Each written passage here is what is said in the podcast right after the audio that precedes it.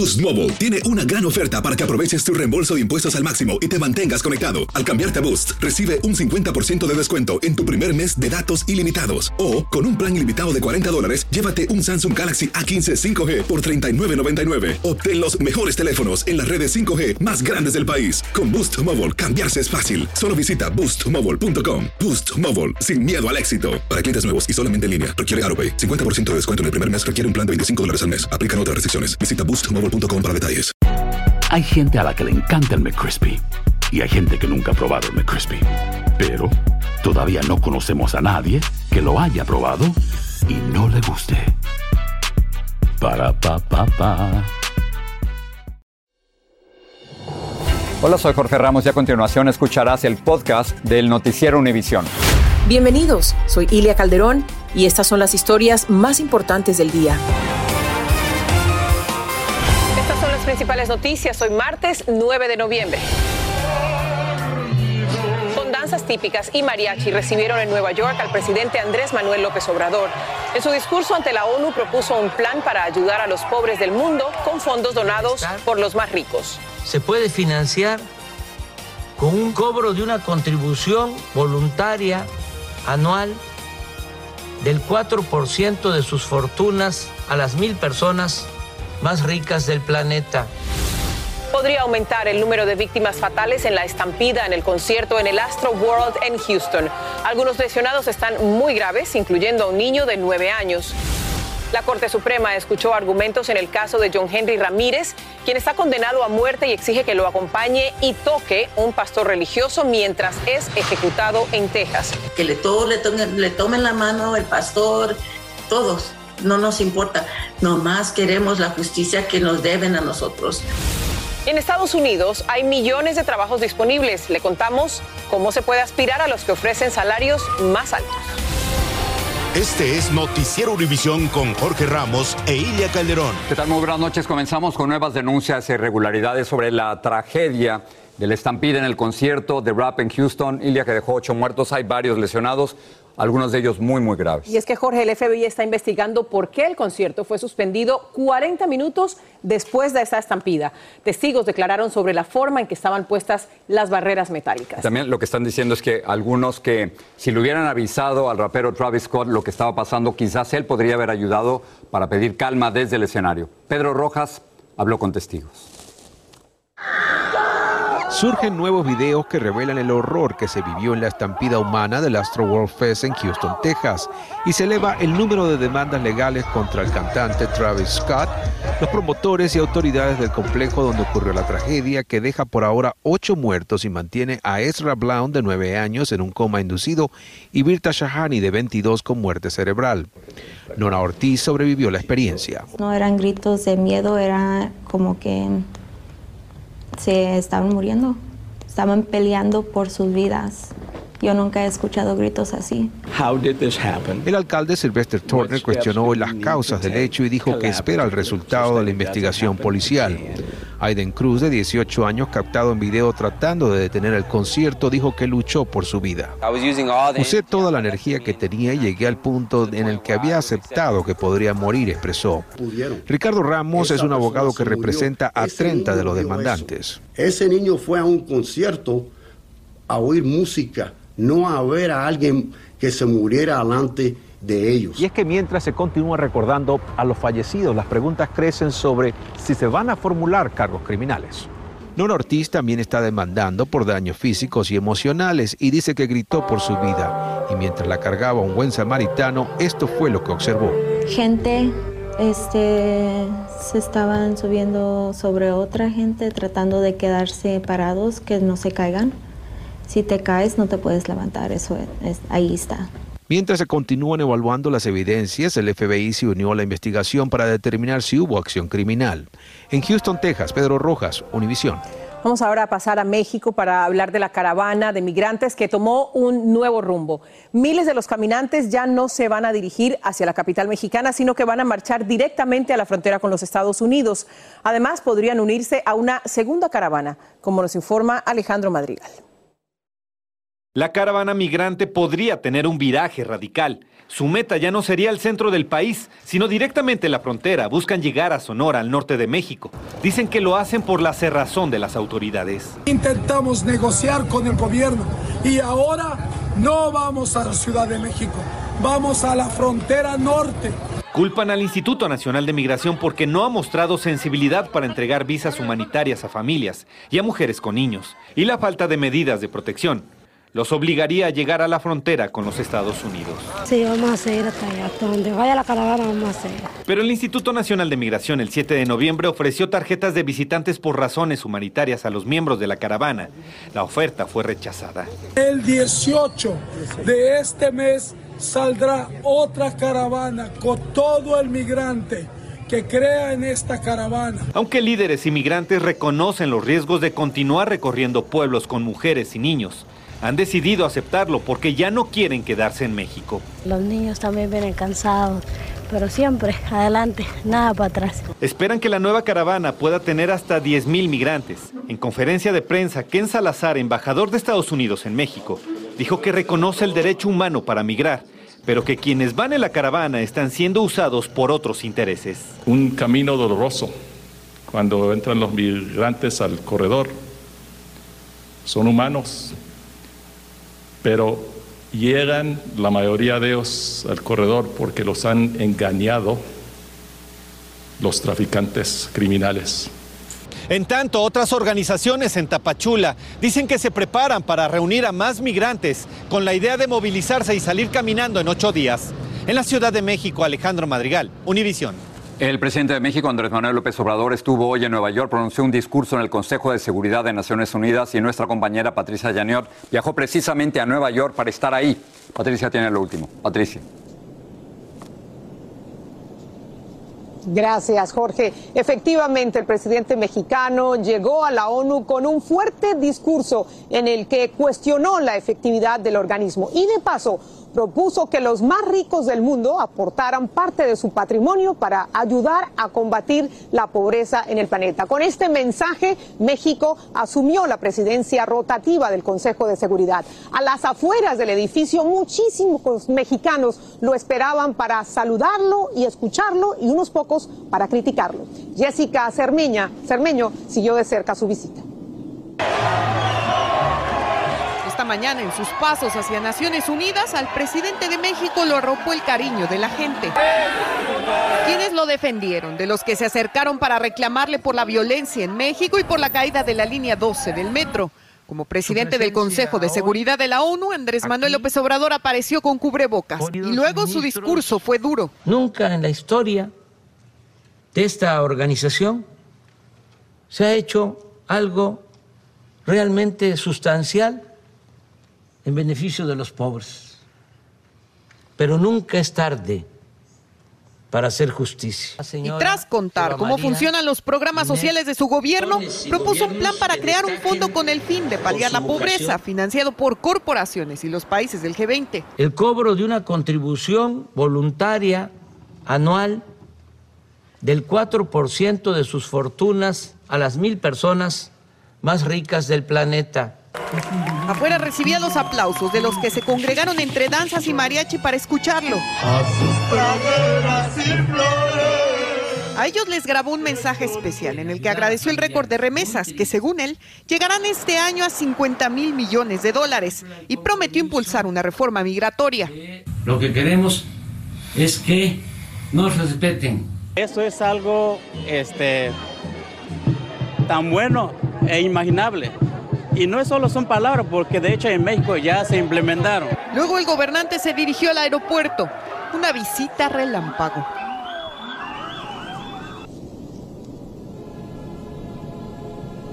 Y Jessica Cermeño viajó directamente desde México para cubrir esta visita. Jessica, sabemos que el presidente López Obrador rifó el avión presidencial. ¿Cómo llegó a Nueva York?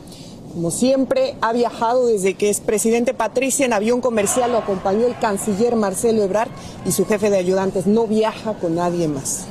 Una política de austeridad por ahora. ¿Y qué se sabe de un posible encuentro entre López Obrador, Joe Biden y Justin Trudeau de Canadá? Es, sería un encuentro histórico, es información que fue filtrada a la prensa por algunos funcionarios de varios países, todavía han decidido no hablar, solamente lo han dicho anónimamente, todavía no sabemos los datos eh, de la información. Lo que sí es que el embajador de, de Estados Unidos en México en una conferencia no pudo ni aceptar ni negar, pero dijo que la relación entre México y Estados Unidos está en un excelente momento, Patricia. Gracias por ese cubrimiento, Jessica Cermeño. Bueno, y antes de regresar con ustedes al estudio, los quiero invitar para que me acompañen esta noche en la edición nocturna, porque hablé con algunos comerciantes sobre cómo los ha afectado la pandemia. Muchos tienen todavía rentas por pagar de varios meses, no han podido cancelar las cuentas de la luz y simplemente están trabajando a media máquina porque sus ventas han disminuido sustancialmente y la cantidad de clientes que esperaban aún no llegan. Esta y otras historias esta noche en la edición nocturna. Espero me acompañen. Regreso contigo y al estudio. Ahí estaremos, Patricia. Gracias. Hablando precisamente de la pandemia, el mercado laboral y las finanzas. Por primera vez en mucho tiempo, el mercado laboral estadounidense tiene más oferta que demanda. Sin embargo, muchos desempleados dicen que les cuesta conseguir trabajo. Algunos expertos creen que la pandemia tiene mucho que ver en este desajuste porque para millones de personas el trabajo desde casa demostró ser una alternativa funcional. Luis Mejid nos amplía. Es un momento interesante en la economía del país. Hay más de 10 millones de puestos vacantes, casi 7 millones y medio de desempleados, pero muchos de los que buscan trabajo no lo pueden conseguir. No sé cuál sería el factor, pero este yo la experiencia la tengo. Los despidos de la pandemia le dieron a muchos una oportunidad de reevaluar su futuro laboral, de decidir qué es lo que realmente importa más allá del sueldo. Para mí en un trabajo lo más importante es que a mí me respeten y que me valoren como, ¿verdad? como empleada. Las encuestas dicen que después de la pandemia casi un 60% busca trabajos con flexibilidad. Un porcentaje ligeramente mayor valora que les permitan decidir cuándo ir a la oficina y cuándo trabajar desde casa. Eso es parte del problema porque los empleadores tienen prioridades diferentes. Mientras conseguir empleo puede ser un poco complicado, encontrar lugares que ofrezcan trabajo es relativamente simple. Negocios grandes y pequeños en todo el país están buscando trabajadores. En este mercado, por ejemplo, necesitan una cajera con experiencia. Conseguirla no debería ser tan difícil. José Gil hace más de un mes que está buscando. Yo no voy a contratar una cajera para que haga su desempeño lo de cajera en su casa. Para quienes aspiran a conseguir empleo es importante ser realista. En muchos casos la búsqueda se hace a través del Internet y los expertos dicen que es crucial dar una buena impresión. Primero, presta atención a la ortografía, busca errores en tu currículum y corrígelos, no mientas ni exageres, porque los reclutadores se van a dar cuenta. Y si vas a postular a un empleo, asegúrate que mencionas tus habilidades. La clave es ajustar las expectativas para que en lo posible se alineen con las del empleador y seguir capacitándose para alcanzar mejores posiciones.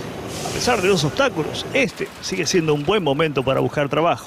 En San Francisco, Luis Mejid, Univisión. El gobierno del presidente Biden tomó nuevas medidas para aliviar los problemas en la cadena de suministros de productos y autorizó la construcción de proyectos que faciliten la navegación en las costas, lagos interiores y entradas a puertos. La AAA predijo que los viajes en el festivo de Acción de Gracias se recuperarán casi al nivel de antes de la pandemia. Estima que los viajeros serán más de 53 millones. Esto es un aumento del 13% con respecto al año pasado. La AAA predice que 48 millones de personas conducirán en el festivo y que unos 4 millones viajarán en avión. Pfizer pide luz verde para administrarle su refuerzo contra el COVID a personas de 18 años en adelante. Un hispano condenado a muerte pide a la Corte Suprema que permita que un religioso lo acompañe durante su ejecución. Familiares de la víctima reaccionan. Y la pesadilla de dos madres que dieron a luz a bebés ajenos debido al error que cometió una clínica de fertilidad. Regresamos con su historia.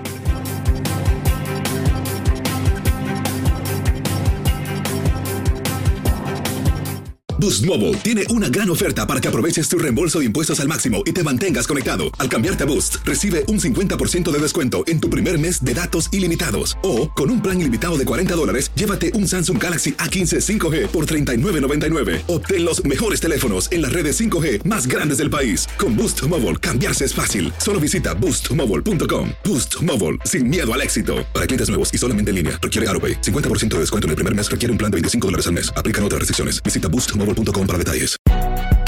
Si no sabes que el Spicy McCrispy tiene Spicy Pepper Sauce en el pan de arriba y en el pan de abajo. ¿Qué sabes tú de la vida? Para, pa, pa, pa. Cassandra Sánchez Navarro junto a Catherine Siachoque y Verónica Bravo en la nueva serie de comedia original de VIX, Consuelo, disponible en la app de VIX ya. Estás escuchando el podcast del noticiero Univisión. Pfizer le pidió a reguladores federales autorización para aplicar dosis de refuerzo de su vacuna contra el COVID-19 a cualquier persona mayor de 18 años. Hasta ahora la tercera dosis de Pfizer se aplica a los adultos mayores y a personas con riesgosas condiciones de salud. El pedido de Pfizer ocurre en medio de preocupaciones sobre un nuevo rebrote del COVID-19 durante la temporada alta de viajes y reuniones por las fiestas de fin de año. Y por su parte, la empresa Novavax planea entregar los datos completos de su vacuna en contra del COVID a la Administración de Alimentos y Medicamentos de los Estados Unidos antes de fin de año. Usted sabe, esta es una vacuna diferente a las otras aprobadas en el país y su dosis estimula la inmunidad utilizando pequeños rastros del coronavirus modificados en el laboratorio. La Corte Suprema escuchó los argumentos en el caso de un recluso que pide que un pastor le sujete la mano mientras lo ejecutan, algo que el estado de Texas no permite. Se trata del hispano John Ramírez, acusado de asesinar al también hispano Pablo Castro en la tienda donde éste trabajaba. Claudio Uceda tiene la reacción de la familia de la víctima. John Ramírez, un preso hispano condenado por asesinato, le pidió a la Corte Suprema que se le permita que un pastor lo toque físicamente y rece con él en el momento de ser ejecutado. La solicitud es vista con buenos ojos por la familia de Pablo Castro, a quien Ramírez asesinó en el 2004. Si eso es lo que quiere, désenlo. No, nosotros no, no, nos importa. Sin embargo, la familia de Castro nos dijo que quiere que lo ejecuten pronto para así cicatrizar la herida que tienen por más de 14 años que le, todos le, tomen, le tomen la mano, el pastor, todos. No nos importa, nomás queremos la justicia que nos deben a nosotros. Ramírez apuñaló a Castro por un dólar y 25 centavos. El asalto ocurrió en una tienda donde Castro trabajaba. Hoy en la Corte Suprema los abogados de Ramírez argumentaron que las normas de la prisión en Texas no le permiten tener contacto físico con su pastor en el momento de su muerte y que eso viola su derecho a la libertad religiosa. Para mi cliente tener las manos de un pastor cuando su alma va a dejar su cuerpo es parte de su creencia religiosa, nos dijo su abogado pero el estado de Texas argumentó que su decisión se basa en la seguridad. El Departamento de Correcciones de Texas nos dice que es por la seguridad del mismo pastor, como la seguridad también de los otros guardias que están adentro del cuarto. Puede haber un arma que se pueda utilizar. Varios de los jueces supremos conservadores, quienes son la mayoría, expresaron preocupación de que un fallo a favor de Ramírez genere una ola de demandas con pedidos similares. Entre ellos estaban el juez Brett Kavanaugh, Samuel Alito, Clarence Thomas y el presidente de la Corte Suprema, John Roberts. Y ese pedido de Ramírez retrasó su ejecución que iba a realizarse en septiembre. La Corte Suprema tomará una decisión sobre este caso en junio. En la Corte Suprema, Claudio Uceda, Univision. Otra disputa por el uso de la mascarilla terminó a puñaladas en un supermercado de Santa Mónica, en California. Testigos dijeron que un cliente sin mascarilla reaccionó agresivamente cuando le pidieron usar el tapabocas. Primero atacó a un empleado y luego a un guardia de seguridad que intentaba retirarlo de la tienda. En la confrontación, el comprador resultó herido y está hospitalizado en condición estable. Un pastor de Nashville tomó una difícil decisión cuando al final del servicio religioso un hombre sacó un arma, apuntó a todos los presentes y amenazó con dispararles. El pastor Ezequiel Di Cumana se abalanzó sobre el pistolero y logró arrebatarle el arma. Ahora toda la congregación lo ve como un héroe. Los hispanos tendrán un papel muy importante en las elecciones del año que viene. Demócratas y republicanos, por supuesto, ya se están disputando el voto latino. El Partido Republicano inició una campaña para buscar el apoyo hispano, la cual incluye la creación de centros comunitarios. Janet Rodríguez nos dice cómo funcionarían. Daniel Álvarez es la primera latina en liderar el equipo de comunicaciones del Comité Nacional Republicano, un ejemplo del compromiso del partido para diversificarse y atraer más latinos a su bando. Queremos crecer nuestro partido, queremos crecer el voto republicano. Y para esto el partido está haciendo una inversión multimillonaria en abrir centros comunitarios en áreas donde tratarán de aumentar la participación latina. Están apostando en ciudades de Texas, donde ya vieron un crecimiento de voto latino republicano en las elecciones de 2020, y también en Milwaukee, Wisconsin y Doral, Florida, donde creen que pueden tener ventaja sobre los demócratas. En total abrirán 35 nuevos centros antes de las elecciones de 2022. Queremos tener una conversación no solamente para eh, hablar sobre nuestra agenda, pero para escuchar lo que necesitan estas comunidades. Los latinos votaron en cantidades históricas en 2020 y más le dieron su apoyo a Donald Trump en 2020 que en 2016. Desde el 2016, el partido ha registrado a más de 181 mil nuevos votantes latinos republicanos, según sus propias estadísticas. Astrid Gámez es una de ellas. La venezolana, quien nunca se había involucrado en la política, dice ahora estar motivada por todo lo que ha estado pasando en el país, los revuelos que tuvimos el año pasado, en el 2020, eh, todo lo que ha cambiado, ha cambiado muchísimo la seguridad temas que acaba de llevar a la victoria al republicano Glenn Youngkin, el ahora gobernador electo de Virginia. Ahí hacía más de una década que los demócratas gobernaban. En esa contienda, el aspirante republicano no habló mucho del expresidente Donald Trump y analistas conservadores creen que ese distanciamiento puede ser clave. Si los republicanos empiezan a poder callar a aquellos que insultan a nuestra comunidad, se pueden ganar el voto latino. Daniel apunta que el expresidente Donald Trump sigue siendo importante para el partido. Pero hay muchas estrellas en el Partido Republicano. Candidatos que buscarán retomar la mayoría en la Cámara Baja y el Senado. Y en muchos distritos no lo podrán hacer sin el voto latino. En Washington, Janet Rodríguez, Univisión. Por primera vez en casi 100 años, la gente está colocando flores frente al monumento al soldado desconocido en el Cementerio Nacional de Arlington.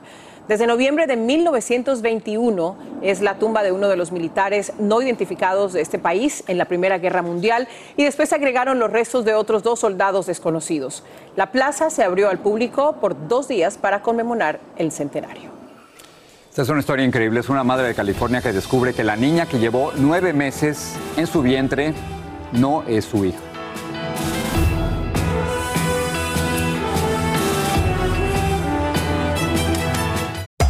Hacer tequila, don Julio, es como escribir una carta de amor a México.